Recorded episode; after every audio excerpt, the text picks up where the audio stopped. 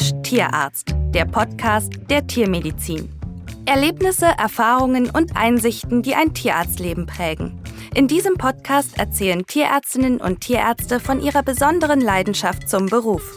Ein Zeitdokument erlebter Geschichten der Tiermedizin. Heute mit Rolf Nathaus und mein Name ist Dr. Theresa Sommerfeld.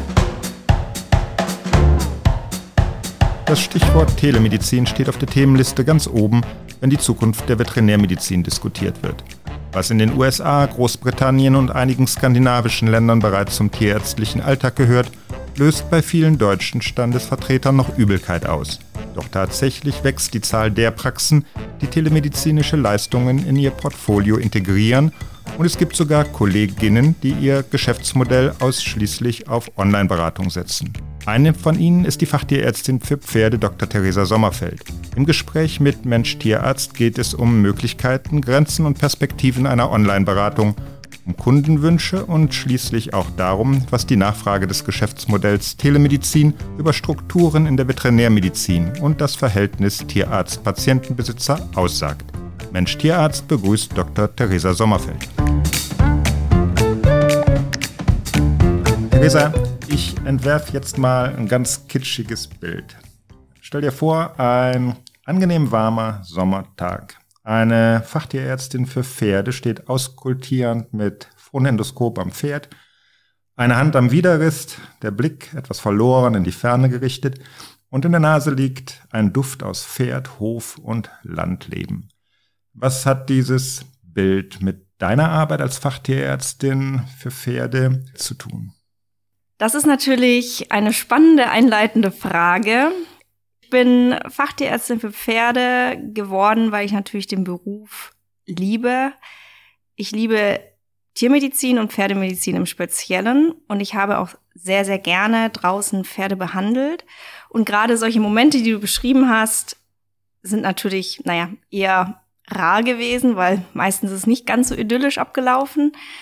Was das mit Telvet zu tun hat, Zumindest so viel, dass ich eben mein Wissen, das ich über mehrere Jahre jetzt angesammelt habe, auf die Besitzer transferieren kann und gezielt und sinnvoll einsetzen kann. Vielleicht zunächst auch eine ganz grundsätzliche Frage jenseits der Telemedizin. Wie kommt es, dass Tierbesitzer seit jeher und immer noch völlig selbstverständlich zu jeder Tages- und Nachtzeit und an jedem Tag im Jahr einen Tierarzt anrufen, sich dasselbe aber bei einem Hausarzt nie trauen würden? Ich denke, das hängt schon ein Stück weit damit zusammen, wie man seinen Kunden erzieht, in Anführungsstrichen. Also dadurch, dass ich in äh, verschiedenen Bereichen gearbeitet habe, in der Pferdeklinik und in der Pferdepraxis und auch in verschiedene Pferdepraxen reinschnüffeln konnte, habe ich schon auch mitbekommen, dass die Kundschaft unterschiedlich ist, je nachdem, welchen Service ich anbiete und wie ich eben auch auf solche Anrufe, ähm, die vielleicht jetzt auch nicht unbedingt gerechtfertigt sind, entsprechend dann reagiere. Grundsätzlich denke ich, dass eben in Speziellen bei den Pferdebesitzern oft dann auch ähm, der Verstand so ein bisschen aussetzt, wenn das Pferd Krankheitssymptome zeigt und die Leute einfach super besorgt sind ähm, und nichts falsch machen wollen. Und sehr viele Leute können eben bestimmte Symptome, Krankheitsanzeichen nicht richtig einschätzen. Das fängt ja bei kleinsten Wunden an oder wenn das Pferd mal anstößt oder vielleicht ein bisschen anfängt zu husten, habe ich wirklich sehr, sehr viele Dinge erlebt in der Praxis, wo ich im Notdienst rausgefahren bin, was wirklich überhaupt gar keine Behandlungsrelevanz hatte. Und das ist, denke ich, schon eines der Hauptprobleme. Zusätzlich ist natürlich auch durch das Internet, durch die Digitalisierung, Dr. Google, Facebook, die ganzen Foren, wenn man dann irgendwas googelt, ähm, eingibt, das ist wie in der Humanmedizin wahrscheinlich dann auch, dass man schon auch schnell verunsichert werden kann. So mein Pferd ist jetzt hinten weggeknickt, was kann das sein?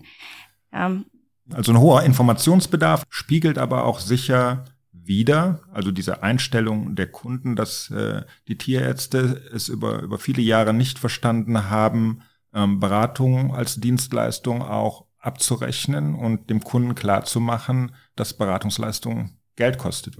Ich denke schon. Ist ja heutzutage immer noch so. Also wie viele Kolleginnen und Kollegen rechnen Beratungsgespräche de facto ab? Um mal ehrlich zu sein, wir haben das in der Praxis bei uns auch nicht gemacht. Und ich weiß auch nicht, wie unsere Kundschaft darauf reagiert hätte, um ehrlich zu sein. Also es fängt ja nicht nur bei einfachen Anrufen an, sondern es geht ja auch weiter. Ne? Man bekommt ja ständig per WhatsApp Bilder oder Videos. Kannst du nicht mal kurz drauf gucken oder können Sie nicht mal kurz drauf gucken? Oder ähm, ich möchte mir ein neues Pferd kaufen, hier sind die Röntgenbilder dazu, weil man dann so ein Stück weit sich als Haus- und Hoftierarzt fühlt und sich so ein bisschen auch dazu naja, nicht gezwungen, aber letzten Endes ist es ja dann mein Kunde. Ich werde das Pferd in Zukunft betreuen und entsprechend so als Service sieht, denke ich mal. Da sind wir ja dann schon ganz nah beim ähm, Geschäftsmodell von Telvet oder beim Geschäftsmodell überhaupt telemedizinischer Beratung im weitesten äh, Sinne. Vielleicht kannst du vorher noch mal ein bisschen was zu deinem beruflichen Werdegang erzählen, bis du an den Punkt gekommen bist, so und wie du heute arbeitest.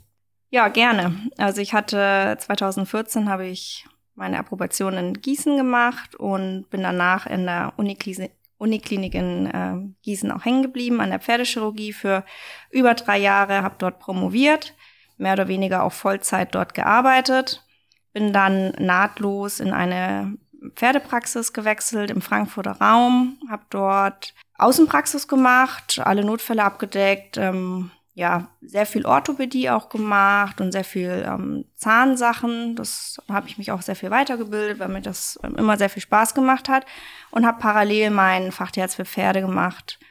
Ähm, zusätzlich auch noch eine chiropraktische ähm, Zusatzqualifikation und wollte eben zusätzlich so ein bisschen in ähm, ja, andere medizinische Bereiche reinschnuppern, ähm, wie eben jetzt die Chiropraktik, so ein bisschen Akupunktur, um einfach auch den Bedarf der Leute besser verstehen zu können, mitreden zu können ähm, und mir ein richtig gutes, umfassendes Bild über Behandlungsmethoden machen zu können. Und ähm, war dann nochmal nach meiner zweieinhalbjährigen Phase in der Fahrpraxis ein Jahr in der Pferdeklinik, habe da auch wieder sehr viel Orthopädie gemacht, ähm, auch wieder Zähne und Chirurgie hatte dann eigentlich auch noch geplant, den Fachtierarzt für Chirurgie zu machen, kam dann aber alles so ein bisschen anders. Dass ich jetzt bei Telvet gelandet bin, in Anführungsstrichen, das ist ein Prozess, der sich ein bisschen länger in meinem Kopf manifestiert hat. Letzten Endes hatte ich halt im privaten Umfeld extrem viel WhatsApp-Zuschriften, Anrufe und das ist dann so ein bisschen ausgeufert. Bekannte von Bekannten. Guck mal hier, frag doch mal Resi, die kann das bestimmt gut beurteilen. Und dann habe ich Bilder bekommen und Videos und Röntgenbilder. Äh, wirklich von zum Teil äh, Pferden oder Leuten, die ich nicht kannte. Und ja, dann habe ich mir gedacht, Mensch, wenn da so ein Bedarf da ist, wieso machst du da nicht ein Geschäftsmodell draus? Ähm, wenn das, wenn deine Bekannten und deine Freunde danach fragen, dann fragen da bestimmt noch mehr Leute nach. Und so ist das irgendwie in meinem Kopf gereift und ja, dieses ähm, in dem Sommer 2020 habe ich mir dann gedacht, äh, ich mache das jetzt und probiere es einfach aus. Du bist selber Gründerin von Telvet. Was steht technisch hinter dieser Plattform äh, oder wie bist du technisch aufgestellt? Äh, war das eine Lösung, die es auf dem Markt gab und die du dann deinem Bedarf adaptiert hast oder ist es eine Eigenentwicklung gewesen? Das ist eine Eigenentwicklung gewesen. Also letzten Endes wusste ich ja am Anfang auch nicht, wie wird das angenommen. Man ist schon auch unsicher, ne?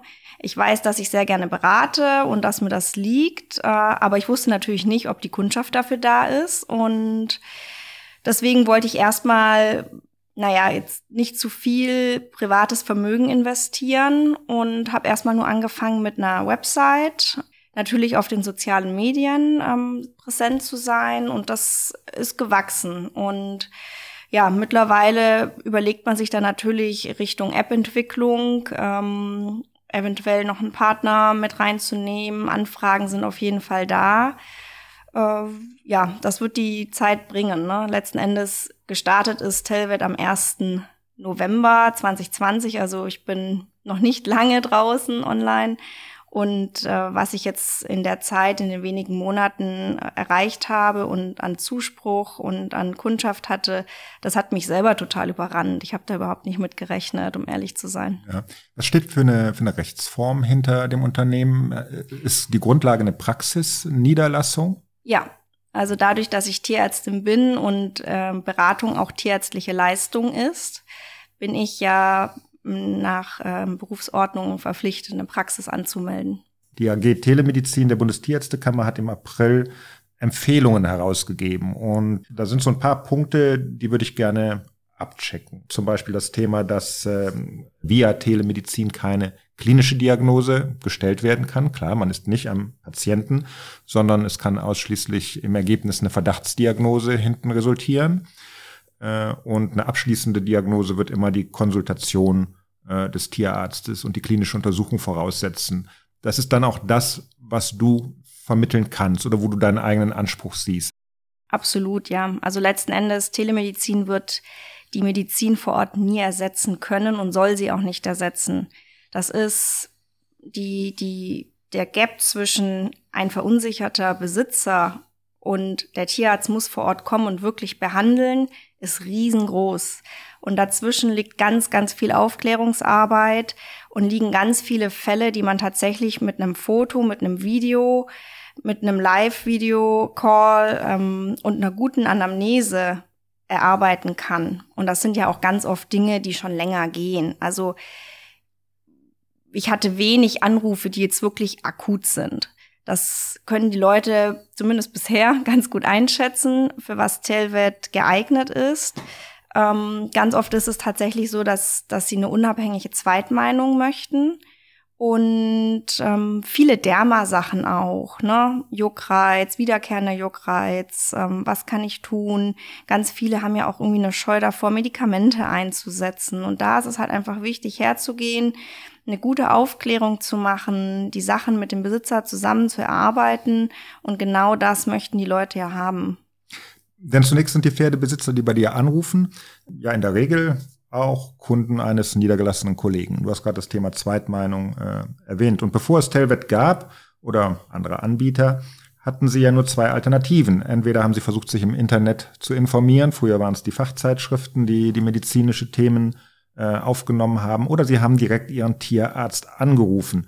Aber aus, aus welchem Grund rufen Sie eben nicht Ihren niedergelassenen Tierarzt an? Warum rufen Sie bei dir an? Bist du so das kostenpflichtige Hybridmodell? Bist du die, die fleischgewordene Siri für den, für den Pferdebesitzer? Was, was motiviert Sie zu sagen, naja, ich rufe nicht den Tierarzt meines Vertrauens an, Kommen die da nicht durch? Müssen die zu lange warten? Oder eben ist es wirklich die Kritik am eigenen Tierarzt oder das kritische Verhalten und Sie wollen die Zweitmeinung? Ich denke, es gibt mehrere Gründe. Also nicht jeder Pferdebesitzer hat den standardmäßigen Haus- und Hoftierarzt. Es gibt tatsächlich Leute, die Pferde sind nicht oft krank, ähm, Gott sei Dank. Ähm, die rufen dann halt immer den Tierarzt an, der es gerade äh, verfügbar ist. Also solche Leute gibt's. Dann ist natürlich auch oft die Zweitmeinung gefragt. Ähm, oder der Tierarzt ähm, ist schwer erreichbar und sie wissen, der nächste Termin ist erst in zwei, drei Tagen. Die Leute wohnen abgelegener, haben immer eine sehr weite Anfahrt zu bezahlen.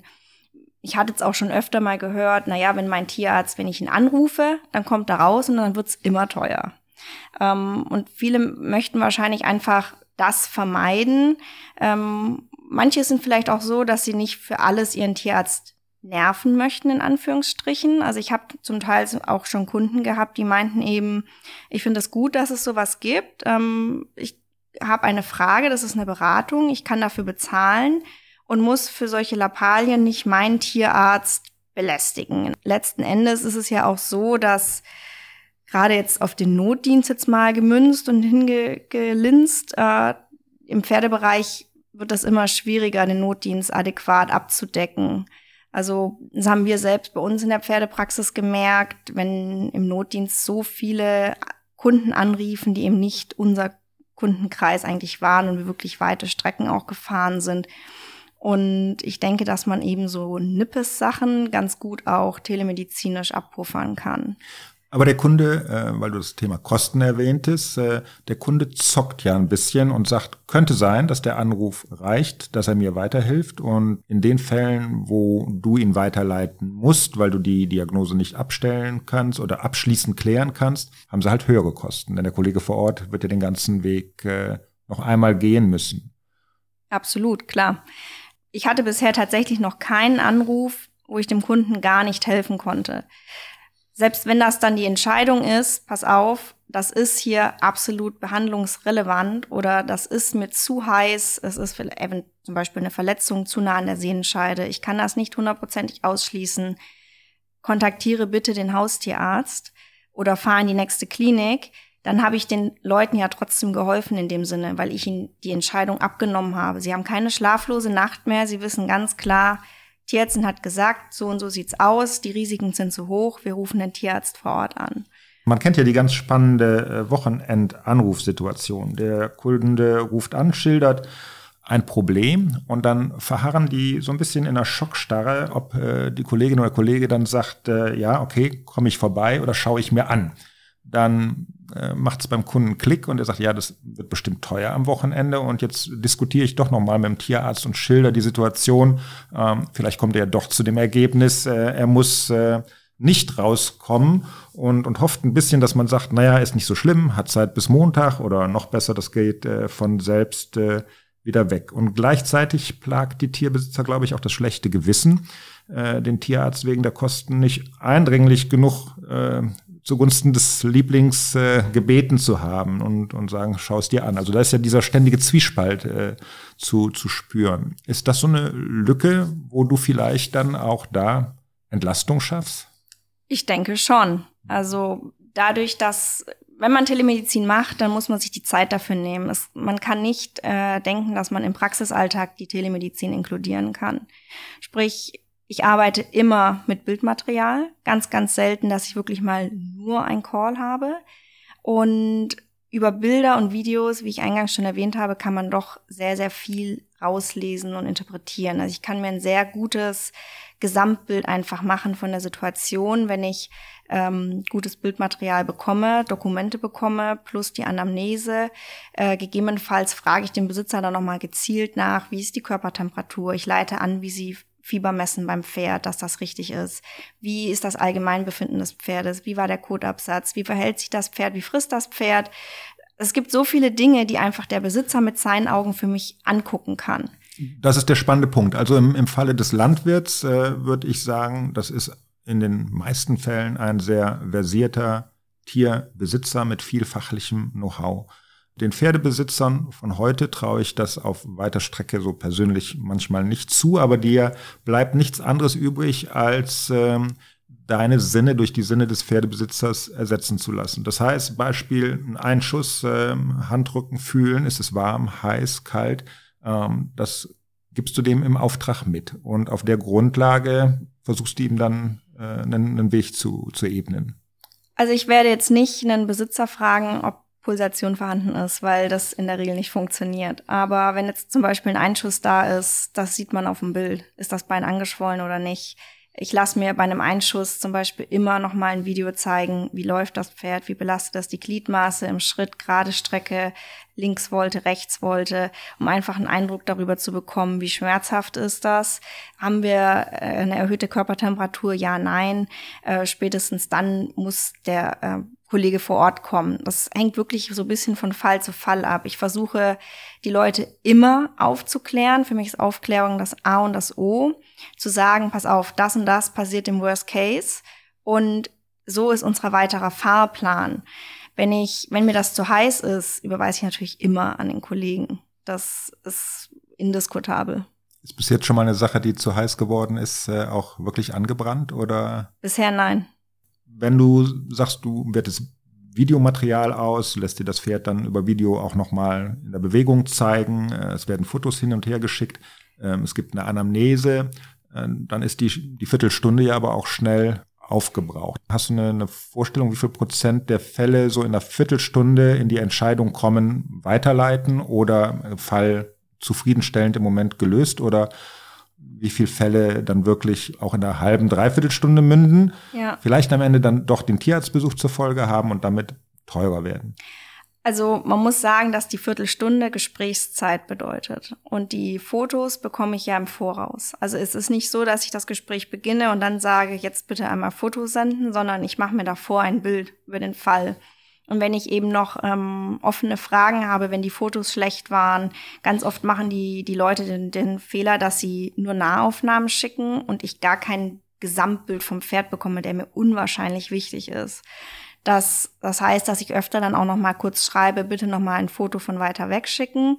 Dadurch, dass die Leute oft im Stall sind, jeder heutzutage ein Handy hat mit, mit Fotofunktion, ist es überhaupt kein Problem mehr. Sprich, die Arbeit letzten Endes findet für mich tatsächlich mehr davor statt. Das Gespräch ist dann, äh, wird nur noch mal so ein bisschen feiner austariert, noch mal mit gezielten Nachfragen beim Besitzer, damit sich für mich das Gesamtbild schließt. Und in der Regel komme ich mit einer Viertelstunde gut hin. Natürlich ufert das manchmal aus, wenn es ein bisschen komplexer wird, dann kommt die ein oder andere Frage dazu.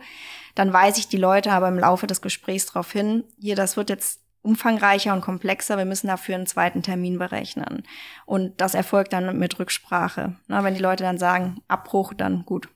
In der Regel äh, ist der Ablauf aber so, dass die Leute einen Termin buchen, mhm. für diesen Termin auch bezahlen und dann der Termin realisiert wird oder schreibst du im Nachgang Rechnung? Ich schreibe im Nachgang Rechnung, weil ich als Tierärztin nicht äh, in vor, also bevor ich eine Leistung erbringe, äh, abrechnen darf. Und äh, da lassen die dich dann auch nicht drauf sitzen auf der Rechnung. Bisher tatsächlich habe ich eine echt gute Zahlungsmoral, muss ich ja. sagen, weil ich denke, dadurch, dass man in dieses Videogespräch geht, baut man eine ziemliche persönliche Bindung zu den Leuten auf. Also ich denke, ich bin auch sehr bemüht, immer ein, gutes Gefühl zu vermitteln, ähm, den Leuten wirklich auch ja, etwas an die Hand zu geben, dass sie mir vertrauen. Das ich denke, ist ganz arg wichtig, wenn man so fernmündlich arbeitet. Und das hat bisher eigentlich schon dazu geführt, dass ich eigentlich kaum Zahlungsausstände habe wirft auch die spannende Frage auf, äh, hast du wiederkehrende Kunden in ja. diesem Geschäftsmodell, mhm. so dass man sagen könnte, auch wenn du das Pferd de facto nicht siehst, du kannst auf diese Weise unter Umständen Fälle begleiten oder ist, ist das so? Ja, also ich habe tatsächlich schon einige wiederkehrende Kunden. Äh, öfter ging es dann schon auch um, um dasselbe Thema. Also es war jetzt zum Beispiel auch mal eine Dame, die hat jetzt ein Pferd gesucht, habe ich ähm, verschiedene Röntgenpakete angeschaut und habe ihr dann aber auch ähm, empfohlen, das und das Bild nochmal nachröntgen zu lassen. Ich meine, dann kommen ja auch wieder die Tierärzte ähm, in ihre Rolle. Und eben auch bei der klinischen Untersuchung eben nochmal gesagt, worauf ich extrem achten würde, was sie mit dem Tierarzt vor Ort nochmal besprechen soll. Ähm, ja, und das hat dazu geführt, dass die Dame öfter angerufen hat, hat sich dann für ein Pferd entschlossen und ähm, bekommt dann auch öfter mal positive Rückmeldungen ähm, und oder ja, dass es ihnen gefallen hat, dass es ihnen was gebracht hat. Das schon. Gerade die, die Beurteilung des, des Röntgenbildes hinsichtlich äh, Nutzung wiederkehrende Problematik oder überhaupt Klinik ist äh, extrem schwierig. Auf dem Röntgenbild kann man nicht reiten. Ja. Das ist das, was, was ich weiß. Wie, wie sehr kann man sich da aus dem, aus dem Fenster hängen? Mit welcher Selbstsicherheit gibst du dem Kunden dann Rat? Ja, ich bin ganz bei dir. Das ist ein sehr, sehr spannendes Thema. Das hat mich, mich auch sehr lang beschäftigt, inwiefern man das vertretbar ist, wirklich aufgrund eines Röntgenbildes ein Pferd äh, zu bewerten, ohne eine klinische Untersuchung. Und darauf weise ich die, die Kunden auch immer hin. Ich sage, ich kann hier wirklich nur ein Bild bewerten und ob das jemals klinische Relevanz haben wird, kann ich nicht beantworten. Und ähm, trotzdem kann man, also ich bewerte natürlich nach Röntgenleitfaden, erstmal das, was ich sehe, den Kunden mitteilen und einfach, ich meine, aus dem Erfahrungswerten. Ich meine, ich habe jetzt noch keine 30 Jahre Berufserfahrung, aber ich versuche tatsächlich viel über ähm, Paper dann auch, mir ähm, gerade zu speziellen Fällen, Kniezysten, ähm, Zysten an besonderen Lokalisationen, ähm, mich da so ein bisschen zu belesen, was denn ähm, ja auch klinische Studien dazu sagen. Und weise die Leute natürlich drauf hin. Ne? Wenn jetzt ein Pferd ähm, drei Chips hat in, im Kniegelenk ähm, oder im Sprunggelenk, ein Zweijähriger, und die fragen, hier kann ich den kaufen. Wenn der, wenn der gut sitzt, dann sagt man, pass auf, da ist ein Chip, den kann man gut rausoperieren. Die Wahrscheinlichkeit, dass der mal Probleme machen wird, 50-50. Grundsätzlich würde ich empfehlen, bevor das Pferd in Arbeit kommt, mach ihn raus, mach ihn nicht raus. Es kommt immer so ein bisschen drauf an, was hat das Pferd schon geleistet, ähm, was haben die mit dem Pferd vor, haben die Stress, schnell aufs Turnier zu kommen und, und, und. Also man versucht dann schon persönliche Erfahrungen ähm, plus was medizinisch äh, sinnvoll ist einfließen zu lassen. Aber mir ist immer ganz arg wichtig, den Leuten schon auch äh, zu vermitteln, pass auf, das ist hier nur ein Röntgenbild und keine allumfassende klinische Untersuchung. Ich meine, selbst wenn ich das Pferd jetzt beuge und mir vortraben lasse, kann ich nicht hundertprozentig ausschließen, dass irgendein Röntgenbefund mal Probleme macht. Ne? Ähm, das kann man nie. Aber trotzdem hat man weiß man ein bisschen besser, wie es im Pferd aussieht, wie das ein Tierarzt bewertet hat. Das kann ein Laie natürlich nicht bewerten. Also ein Laie kann nicht sehen, ob ein Strahlbein jetzt gut oder schlecht aussieht. Und wenn ich einen Dreijährigen habe, der ein schlechtes Strahlbein hat, das einfach, ja, höchstwahrscheinlich irgendwann mal Probleme machen wird, äh, ja, wäre mir dann schon der tierärztliche Rat wichtig. Mhm. Und trotzdem fällt es mir immer noch schwer, äh, nachzuvollziehen, was in der, in der Patienten-Tierarzt-Beziehung nicht stimmt oder hakt. In der US-Umfrage habe ich gefunden, dass, dass 75 Prozent der Kunden tatsächlich äh, das abfragen, was man Virtual Care ähm, bezeichnet. Das heißt, die, die wollen über digitale Medien auch mit dem Tierarzt in äh, Kontakt treten. Was sagt das Erfolgsrezept, was ja scheinbar sich anbahnt in der Telemedizin? Äh, was sagt das über die die Tierbesitzer-Tier oder die, das, das Tierbesitzer-Tierarzt-Verhältnis aus? Suchen die vielleicht auch noch etwas ganz anderes bei dieser Kontaktaufnahme? Haben die einfach äh, ein wahnsinnig hohes äh, Austauschbedürfnis über, über ihr Tier? Total. Ja, merkst also, du das? Also, dass es gar, manchmal gar nicht um diese Krankheit oder du sagst, um den Nippes geht oder sie den einfach mitteilen wollen?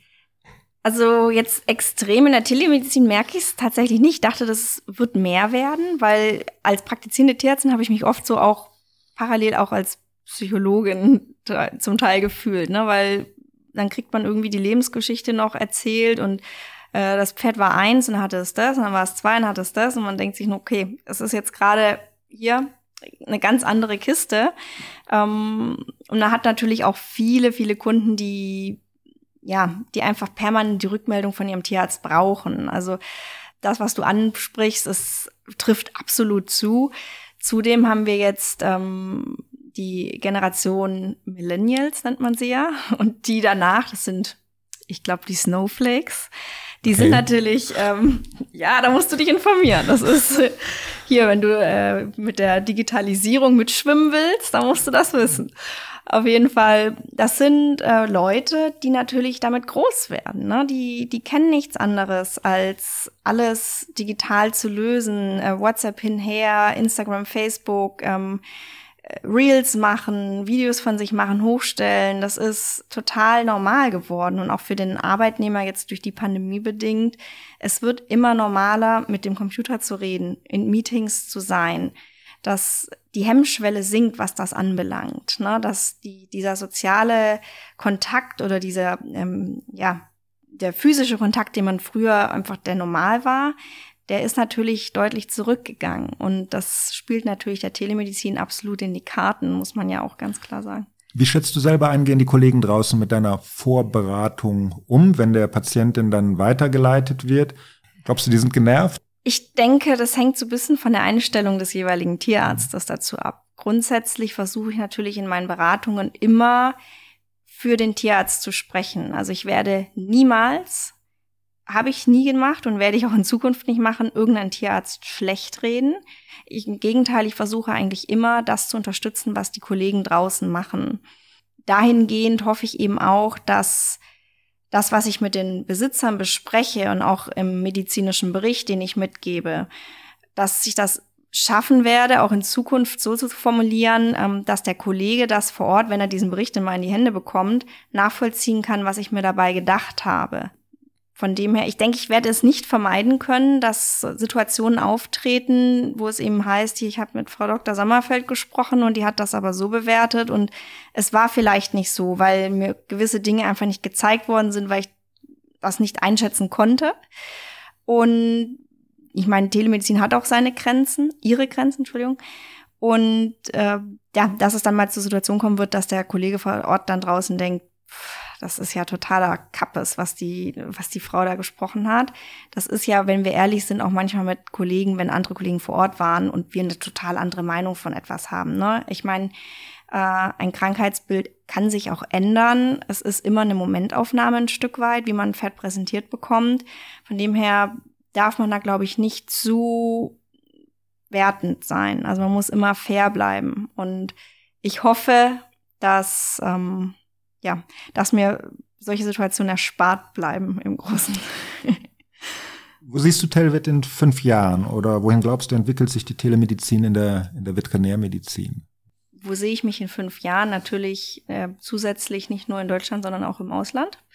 Ich möchte eigentlich auf lange Frist gesehen diese prekäre Notdienstsituation entlasten, dass man nicht gegeneinander arbeitet, sondern eher miteinander, dass man erkennt, hier ist eine Lücke und die können wir gemeinsam schließen, können die sinnvoll schließen, dass die Tierärzte draußen das arbeiten, was sinnvoll ist und nicht psychologischen Nippes abarbeiten oder eben halt Dinge, die wirklich warten können. Und das kann man super gut zu Hause mit den, mit den Besitzern ausschließen, erarbeiten zusammen. Natürlich wäre ich auch gerne so eine Art Zuweiser, wenn ich ähm, Kunden habe, keine Ahnung, beispielsweise eine, eine Stute, die einfach nicht aufnimmt, schon ein paar Mal probiert, jetzt mit dem Haus- und Hoftierarzt, dass man vielleicht irgendwie einen Kollegen in der Nähe weiß, der einfach nur Gyn macht oder extrem gut in Gyn ist und sagt, hier, pass auf, geh doch mal hier zu XY oder ähm, sei es irgendwelche bestimmten OPs, dass man einfach wie so eine Art auch ja, so ein kleines Netzwerk sich oder großes Netzwerk spannt, um gezielter auch Zuweiser sein zu können. Mhm. Ähm, das wäre schon absolut in meinem Sinne. Was dann auch das Geschäftsmodell erweitern würde. Theresa, ich danke dir, dass du dich den Fragen gestellt hast und wünsche dir wirklich im Sinne aller praktizierenden Kollegen draußen auch, dass deine Wünsche für Telvet in Erfüllung gehen, denn das bedeutet aus meiner Sicht nicht zuletzt, dass die Telemedizin auch als ergänzendes Geschäftsmodell des niedergelassenen Tierarztes durchaus eine Zukunft hat, wenn er das realisieren kann und naja, Konkurrenz belebt das Geschäft. Vielen Dank. Sehr gerne.